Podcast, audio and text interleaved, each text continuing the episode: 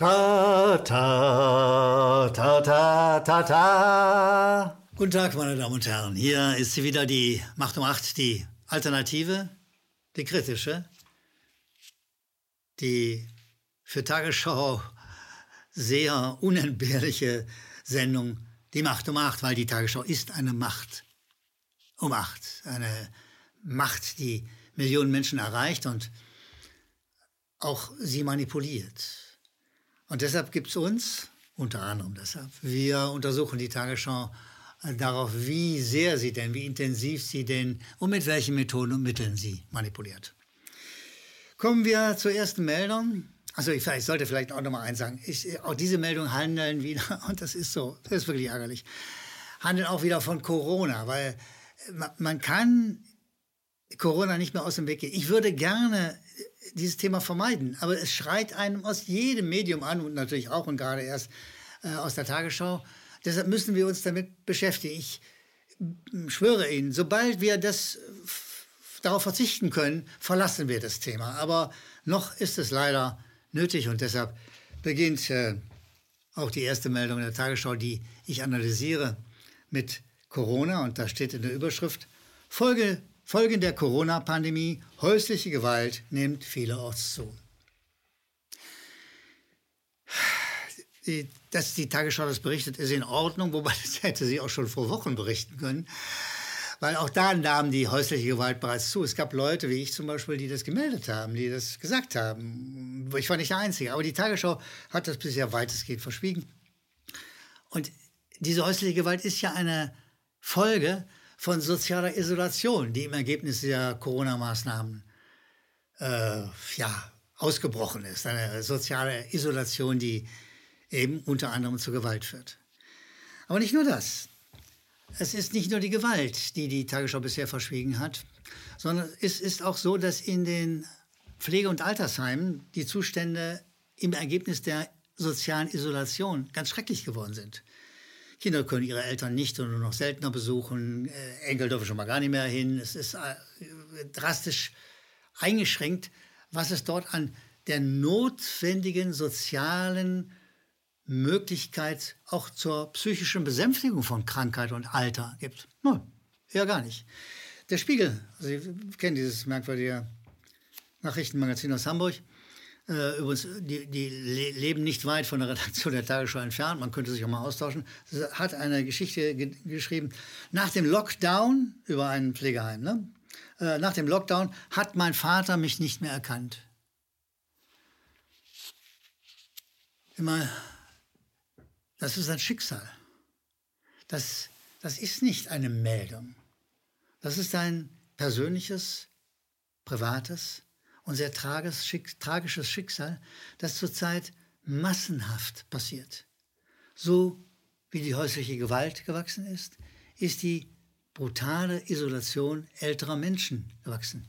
Menschen, die unsere Fürsorge verdienen, die ein ganzes Leben lang gelebt haben, gearbeitet haben, Kinder großgezogen haben, die Teil unserer Gesellschaft sind. Und die schiebt man jetzt ab in einen Lockdown oder hat sie abgeschoben, noch gilt dieser Form von Lockdown, angeblich zu ihrem Schutz. In Wahrheit nimmt man ihnen das bisschen an Freude, was ihnen geblieben ist, auch noch. Der Besuch von Freunden, Verwandten, Bekannten, Kindern, Enkeln. Sehen Sie, und jetzt fängt der Journalismus eigentlich erst an. Das zu berichten ist das eine. Das zweite wäre jetzt, den Gesundheitsminister mal zu fragen, der uns ja all diese asozialen Maßnahmen, diese Isolierung, diese Masken, diese Abstandsgeschichte verordnet im Namen der Gesundheit, mal zu fragen, sehr geehrter Herr Spahn, Sie Sanitätsrat von Merkels Gnaden, kann das gesund sein? Kann häusliche Gewalt gesund sein? Ist die Isolierung von Kranken und Alten gesund? Da wissen selbst äh, kleinere Kinder, dass es alles falsch ist. Aber die Frage stellt die Tagesschau nicht. Und genau hier, wo der Journalismus beginnt, begönne, da hört die Tagesschau auf. Das ist kein Journalismus. Das ist ein Weiterreichen von Faktenmeldungen, die man in jeder beliebigen Agentur bekommt, wo man nicht selbst recherchiert hat, wo man auf seinem faulen Hintern in Redaktion rumsitzt und wie gesagt, nichts tut, was mit Journalismus oder kaum etwas tut, was mit Journalismus zu tun hat. Ich will zu einer anderen Meldung kommen und da sage ich mal gleich, dass diese Meldung mich sehr wütend gemacht hat. Manches, wie jetzt zum Beispiel diese häusliche Gewalt und äh, Isolierung in Pflegeheimen, das macht mich primär traurig. Aber die nächste Meldung macht mich stinkwütend. Extrem stinkwütend. Da meldet die Tagesschau, stellvertretend übrigens für, für praktisch alle deutschsprachigen Medien, weil ich habe das mal untersucht, wo diese Meldung überall drin war. Ja, über, über, die Bild, den Stern, äh, überall bis zu äh, einer abgelegenen Zeitung in, in äh, Eupen äh, hinter der belgischen Grenze, da wo ein paar Deutsche noch wohnen, oder deutschsprachige jedenfalls wohnen. Bis dahin ist, hat dies die Meldung weitergereicht worden ohne Ende. Da heißt die Meldung, ein Busfahrer in Frankreich sei nach einem Angriff gestorben und der Angriff sei eben von Leuten passiert, ausgelöst worden, die sich geweigert hätten, eine Atemschutzmaske zu tragen, eine Mund-Nasenschutzmaske, wie sie schön heißt, zu tragen.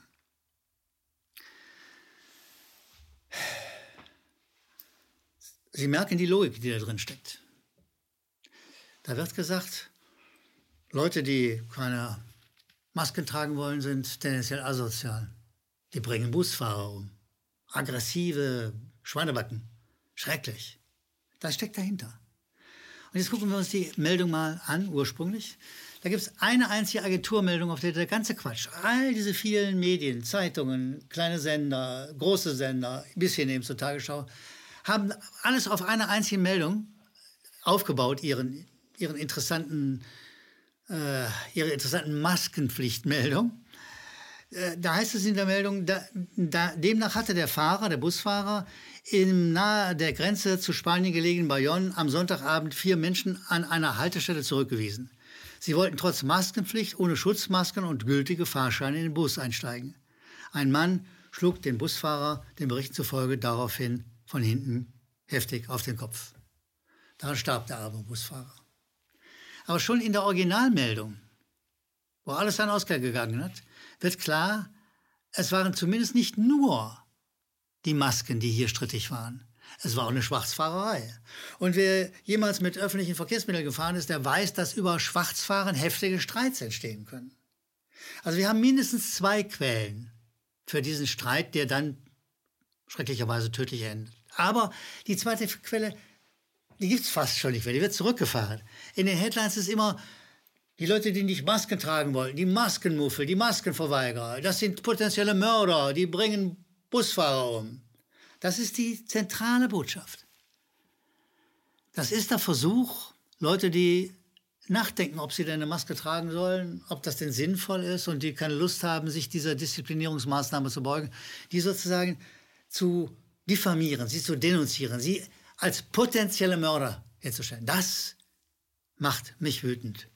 Noch wütender macht mich, wenn ich dann lese, wie das der Schweizer Blick, dieser kleine Meldung, wie, wie der durch Recherche ein bisschen weitergekommen ist in dieser Meldung. Ein bisschen. Die Boulevardzeitung Blick sagt, Berichten zufolge kam es erstmals um 14 Uhr, also lange Stunden bevor es zu dieser mörderischen Auseinandersetzung kam, begann es erstmals um 14 Uhr bereits eine Auseinandersetzung mit mehreren Männern, die keinen Fahrschein hatten. Ah, ah, ah. Auch hier in diesem ersten Streit, der sich verlängerte übrigens, ging es um Fahrscheine, nicht um Masken. Meldet die Tagesschau nicht. Später, am Abend dann, als Montgillot, der Busfahrer, mit dem Bus an der Haltestelle Balichon hielt, schick ein Mann ohne Maske ein und gesellte sich zu vier weiteren Personen, die bereits im Bus waren. Darunter offenbar auch der Schwarzfahrer, schreibt der Schweizer Blick, vom Nachmittag. Also, meine Damen und Herren, der Totschlag hatte eine Vorgeschichte und die liegt im Schwarzfahren. Die kippt die Tagesschau und die zig, zig, zig, zig anderen Medien, die diese Meldung aufgebläht haben, einfach weg. Die gibt es nicht mehr. Die Schwarzfahrer verschwinden irgendwo in irgendeinem düsteren Hintergrund. Vorne steht nur noch der Maskenverweigerer. Und das geht bis hin übrigens auch zu dem Schweizer Blick dieser Boulevardzeitung, die, obwohl die genauer recherchiert hat, obwohl die ein bisschen tiefer vorgeht, schreiben sie in der, in der Überschrift Bayonne Doppelpunkt Maskenmob tötet Busfahrer. Sehen Sie, deshalb machen wir die Tag, die Macht um Acht. Deshalb sitzen wir hier zweimal im Monat, untersuchen Nachrichten und versuchen klarzukriegen, was hier denn abgeht in den Medien, auch und gerade im Fall Corona. Was wir in diesem Fall haben, ist, ist sowas von eindeutig. Ihnen allen, meine Damen und Herren, soll beigebracht werden, dass Maskenverweigerer potenzielle Mörder sind. Das ist so. Die sind unsolidarisch, die sind gemein, sie verweigern sich einer notwendigen Pflicht und daraus entsteht letztlich ein Gewaltpotenzial. Das soll ihnen erklärt werden. Darum geht es. Und das, meine Damen und Herren, ist ehrlich gesagt eklig. Es ist zum, nein, also es ist jedenfalls eklig. Aber Sie sehen, die Wahrheit ist eine andere. Und wir von der Macht um Macht, wir dröseln Meldungen so auf, dass sie zur Wahrheit kommen können. Das anscheinend kann die Tagesschau nicht präziser. Das will sie nicht. Kommen wir zu einer nächsten Meldung, meine Damen und Herren. Anlässlich der Corona-Hysterie war und ist ja die Russophobie ein bisschen in den Hintergrund getreten. Ja? Also dass die Russen wieder mörderisch irgendwie alles ganz schrecklich machen. Also es, es war sonst immer, sagen wir mal, jede fünfte, sechste, achte Tagesschau. Und jetzt ist alles ein bisschen zurück in den Hintergrund getreten und man denkt, ja, gut, äh, vielleicht ist halt Corona ja doch sein Gutes, dass wenigstens die ja nicht ungefährliche Russophobie, die ja kriegsauslösend sein kann, dass die sozusagen vorbei ist. Siehst du? Und was macht die Tagesschau? Sie macht das wunderbare Nachrichtenkunststück Corona und Russophobie zusammenzuschrauben. Und das macht sie unter der Überschrift Spioniert Russland Impfforscher aus? Fragezeichen. Und dann lässt sie die britische Regierung, gestützt auf äh, äh, ein sonderbares Zentrum für Cybersicherheit, vor sich hin brabbeln, dass russische Hacker im Auftrag des Kremls äh, an Informationen über Corona-Impfstoffe versuchen zu kommen. So. Beweis? Ach nö, ach nö.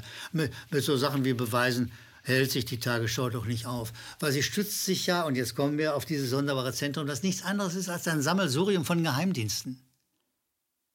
Geheimdienste? Sind es Nachrichtenagentur, die Geheimdienste? Nein, natürlich nicht. Aber die Tagesschau behandelt diese Nachricht so, als käme sie von einer seriösen Nachrichtenagentur. Aber es kommt nicht daher. Es ist einfach nichts anderes als ein mieses Geheimdienstgebräu, was wir alle saufen sollen und darüber blöd werden. Und dann hat die Tagesschau, und das muss ich gleich äh, verlesen, in der Meldung noch einen Satz. Und den, müssen sich mal, den muss man sich mal vor dem geistigen Auge zergehen lassen. Es ist selten, sagt die Tagesschau-Redaktion, dass Großbritannien ausdrücklich ein anderes Land beschuldigt, hinter einer koordinierten Kampagne von Cyberangriffen zu stecken. Sehen Sie mal, erstens ist das keine Nachricht, sondern eine Meinung, die irgendein Schwachmat in der Redaktion der Tagesschau hat und die möchte auch mal erzählen, Ihnen, mir, den Gebührenzahlern der ganzen Welt. Also, und was, was soll die Meinung? Die soll sagen, ah ja, sieh mal, aber wenn die, wenn die Briten jetzt doch mal was beschuldigen, wo sie das sonst ja nie tun, ja, dann ist ja bestimmt was Wahres dran. Das soll dieser blöde Satz bewirken. Und das stimmt natürlich nicht. Die Engländer äh, haben alle Nase langs, irgendein, ziehen irgendeine Beschuldigung aus der Tasche gegen Russland. Sie machen sozusagen billiges James Bond-Theater, ständig und häufig. Und weder stimmt der Satz, noch hat er was in einer Nachricht zu suchen, noch macht er irgendeinen Sinn in diesem Zusammenhang, der Zusammenhang heißt, Geheimdienste beschuldigen wieder mal irgendjemanden. Aber das sagt die Tagesschau nicht. Da weigert sie sich ihrer journalistischen Pflicht nachzukommen und erzählt ihnen diesen Quatsch von den, von den Engländern, den Großbritanniern, die so extrem selten die Russen beschuldigen. Also, also in, in, äh, in der EU gibt es, glaube ich, kein Land, das so häufig den Russen erklärt, dass sie ganz schreckliche, schlimme Finger sind und ständig irgendwas klauen. Diesmal sind es Kampfimpfstoffe, äh, ein andermal äh, Gift, spritzen sie Giftgas durch die Gegend. Also da sind die Engländer geradezu für, für prädestiniert. Aber dieser Schwachmat dort in der Redaktion lässt einen solchen Satz los. Falls Sie mich hören sollten, falls Sie mich hören können, Herr Schwachmat, geben Sie Ihren Journalistenausweis zurück. Sie taugen nichts. Sie taugen nicht mal äh, für eine ordentliche Manipulation. Es ist so durchsichtig. Nach Hause. Gehen Sie nach Hause. Sie, stecken Sie Ihr Gehalt, dann bleiben Sie lieber zu Hause. Sie richten weniger Schaden an, wenn Sie zu Hause bleiben, als wenn Sie uns einen solchen Quatsch als Nachricht servieren. Ist das klar? Tut mir leid, ich sollte mich nicht aufregen, sagt der Regisseur immer, aber manchmal geht es halt nicht anders. Meine Damen und Herren, ich freue mich, dass Sie so kontinuierlich unsere Serie Die Macht um acht verfolgen. Und ich freue mich besonders, dass Sie uns regelmäßig etwas schreiben an die unten eingeblendete Mailadresse. Haben viele von Ihnen uns Mails geschickt. Sie haben immer eine, eine Meinung, eine Position. Sie, Sie schicken uns auch manchmal Neuigkeiten, Facts. Es ist hochinteressant und es hilft uns. Es kontrolliert uns auch ein bisschen. Machen wir denn noch vernünftige Sachen? Ist das alles okay? Interessiert es Sie? Ja, an den Mails kann ich jedenfalls erkennen, es interessiert Sie. Und das ist gut. Und aus der Fülle dieser Mails will ich mal einige wenige zitieren. Da beginnen wir mit Steffi Richter, die Richter, die irgendwo im Berliner Speckgürtel lebt, schreibt sie. Und sie sagt, in dieser Corona-Zeit äh, zieht sich die Spaltung der Gesellschaft bis in die Familien- und Freundeskreise. Es ist zum Heulen. Es kostet Kraft, das gebrauchte Maß an Tagesoptimismus zu generieren.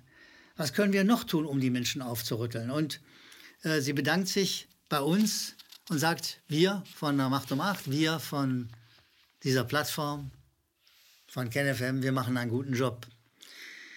Liebe Steffi, das hören wir sehr, sehr gern. Wir sind froh, dass Sie das so sehen, weil das stärkt uns in unserer Arbeit. Und na klar, wir machen selbstverständlich weiter. Herzlichen Dank, Steffi. Ulrich Partsch sagt, schreibt uns, die Macht um acht sei zwar okay, aber seit ich, ich zitiere auch den Ulrich Partsch mal ganz genau, seit ich jedoch ihren Sturmlauf gegen die Corona-Schutzmaßnahmen einerseits gegen die Einstufung der Pandemie verfolge, äh, kommen mir ernsthafte Zweifel. Es entbehrt jeder Logik, behaupte ich, obwohl kein Mediziner, Virologe und so weiter und so weiter, dass sie das Tragen von Schutzmasken verdammen und so weiter und so weiter. Sehen Sie, lieber Herr Patsch, ich verdamme erstmal gar nichts. Wer eine Schutzmaske tragen will, der muss sie halt tragen. So. Aber ich bin ein Journalist. Und Journalisten haben den Job, das ist bei uns anders als bei der Tagesschau, mal nachzugucken, was ist denn nun los mit diesen Masken, die wir alle tragen müssen in Bussen und Bahnen, zum Teil wie in Berlin, äh, zwischen 50 und 500 Euro Strafe, wenn man das Ding nicht aufhat. Also würden wir gerne mal wissen, was es denn für einen Sinn macht. Und sehen Sie, da stütze ich mich einfach auf den Epidemiologen äh, Professor Sucharit Bhakti, ein Mann, der weiß, ein Wissenschaftler, der weiß, wovon er redet, anders als die Redakteur der Tagesschau. Und der hat in seinem Buch, sehr interessant, das Buch insgesamt kann ich nur weiterempfehlen, gesagt, dass der Virus auf Wanderschaft, also dieser schreckliche Covid-19-Virus, dass er nur 0,16 Mikrometer klein ist. Aber, sagt Bhakti, und die Pore der normalen Maske 0,3 Mikrometer groß. Da sagt er, das ist, als, als ob der, also das, die Maske ist kein Hinderungsgrund, es ist, als ob der Virus durch ein offenes Fenster fliegen würde. Sehen Sie, wir halten die Maske, ich halte die Maske gemeinsam mit auch vielen anderen für ein Disziplinierungsinstrument. Gesundheitlich ist sie, bewirkt sie bestenfalls gar nichts. Wahrscheinlich ist sie kontraproduktiv. Professor Bhakti und viele andere lassen grüßen. Und deshalb machen wir als Journalisten einen ordentlichen Job und sagen nicht, wir verteufeln irgendwas oder was haben wir gesagt, Herr Partsch? Äh, dass sie einen Stromlauf machen, kein bisschen. Wir prüfen nur, wie sinnvoll ist denn das, was wir dort inzwischen Ordnungsgeld bewährt in allen möglichen Gegenden tragen müssen. Und wir stellen fest, es ist Unsinn. Sehen Sie, und äh, Herr Bartsch, das muss ich dann schon sagen, weil anders als die Kollegen der Tagesschau recherchiere ich. Unter anderem bei Wissenschaftlern wie Sucharit Bhakti.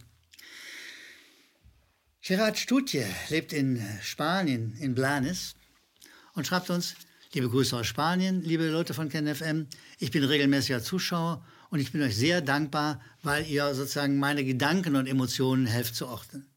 Und er, er sagt, warum eigentlich auch, er ist auch beim Maskenthema, der Gerhard Stutje aus Blanes in Spanien. Äh, wa warum eigentlich Masken tragen? Mir fallen nur politische Gründe ein, und keine gesundheitlichen. Lieber Gerhard Stutje, das sehe ich ähnlich. Und wie gesagt, kluge Leute wie der Epidemiologe Bhakti sieht es auch so und nicht als er, nicht nur er, sondern ganz viele. Ich sage nochmal, ich halte die Maske für ein Disziplinierungsinstrument, nichts anderes, ein Formierungs- und Disziplinierungsinstrument.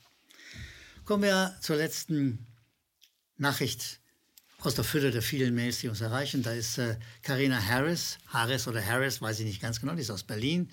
Und sie sagt, geschätzter Herr Gellermann, herzlichen Dank für die unzähligen Belege, für die zum Teil manipulative und stümperhafte Arbeit beim Öffentlich-Rechtlichen.